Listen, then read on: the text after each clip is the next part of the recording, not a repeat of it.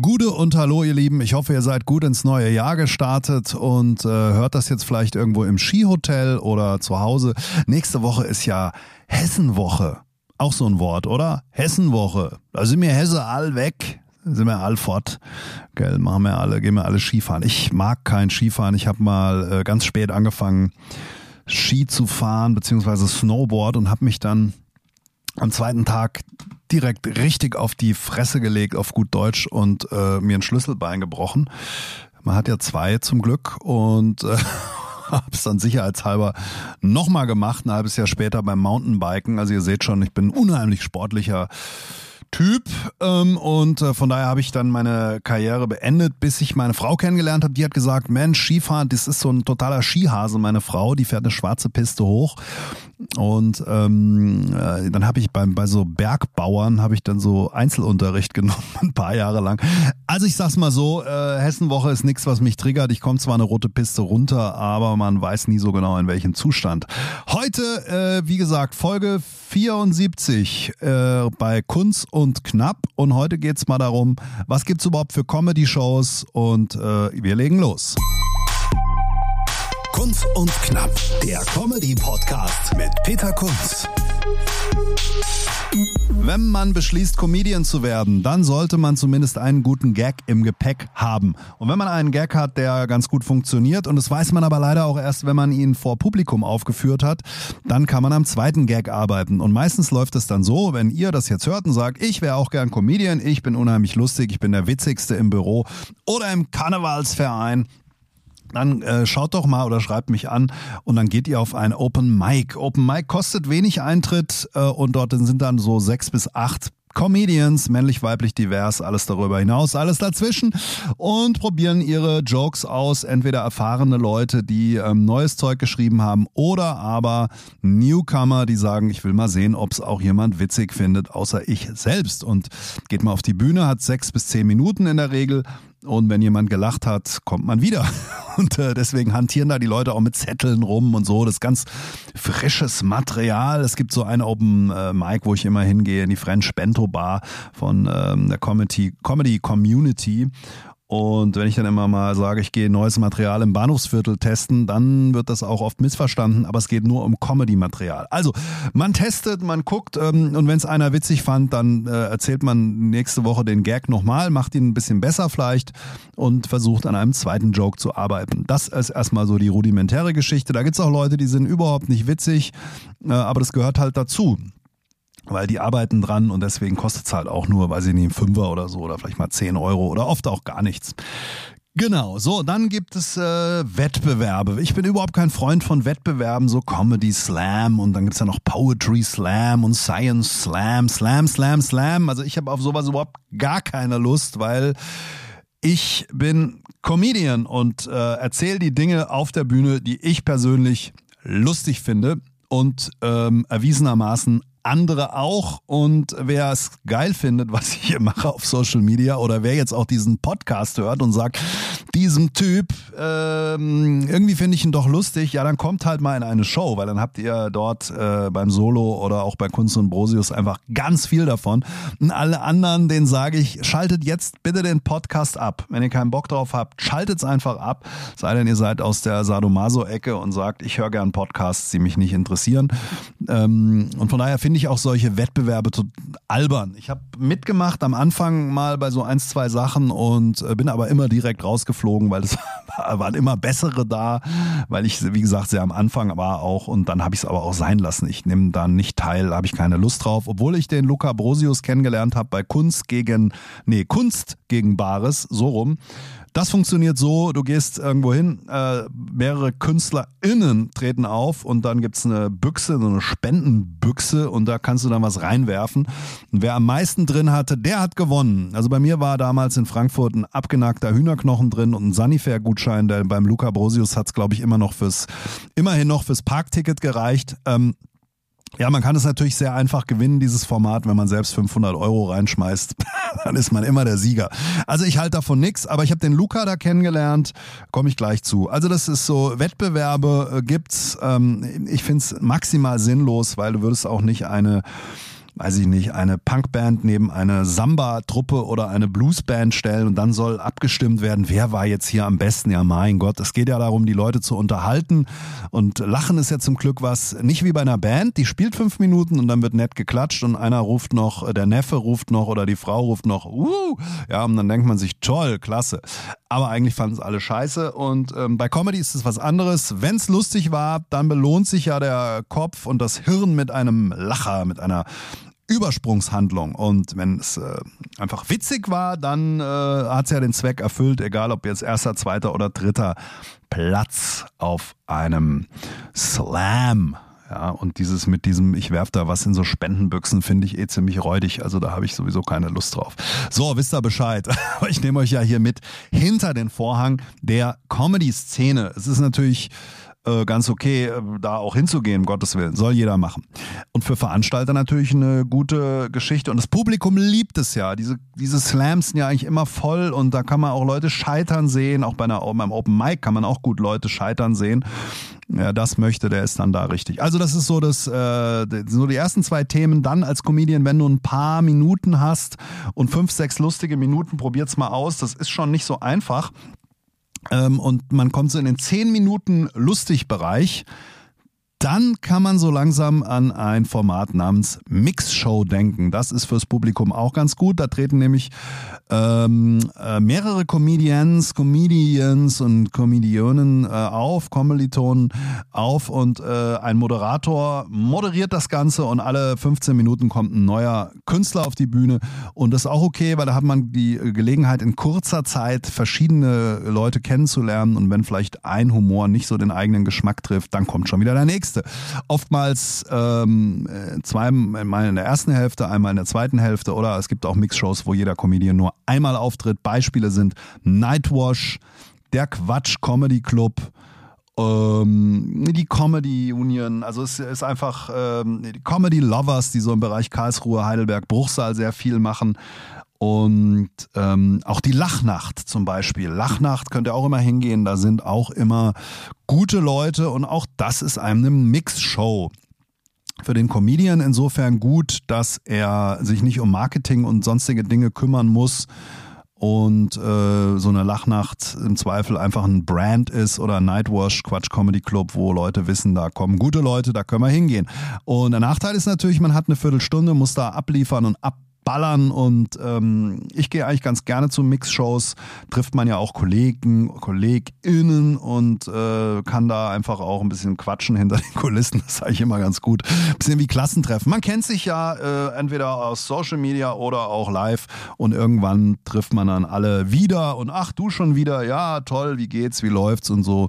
Und das ist eigentlich ganz witzig und ähm, ja, das ist so das Thema Mixshow. Dann gibt's noch diese Duo-Shows zum Beispiel gibt es verschiedene Comedi Comedians, die sich mit anderen zusammengetan haben und dann in so einer in so einer äh, Formation unterwegs sind. Vier Feinde zum Beispiel, die Kollegen aus Köln, ähm, die sich den Spaß gemacht haben, die Lanxess Arena zu mieten. Und zwar wollten sie da einen äh, Kongressraum mieten für zehn Personen. Ist ja auch so ein Kongresscenter drin in Köln, der Lanxess Arena, und haben angefragt, weil sie einfach gesagt haben, wir wollen gerne draufschreiben, wir spielen in der Lanxess Arena. Und die fanden das aber so lustig und haben gesagt, wir machen jetzt hier so ein Comedy-Stunt draus und wir gehen in die große Halle und haben so riesen Marketing bekommen und gemacht und am Schluss waren 3000 Leute da. Geile Story, Jungs, die kenne ich auch zum Teil und äh, habe mit denen auch äh, auf Kunst gegen Bares Bühnen gestanden zusammen.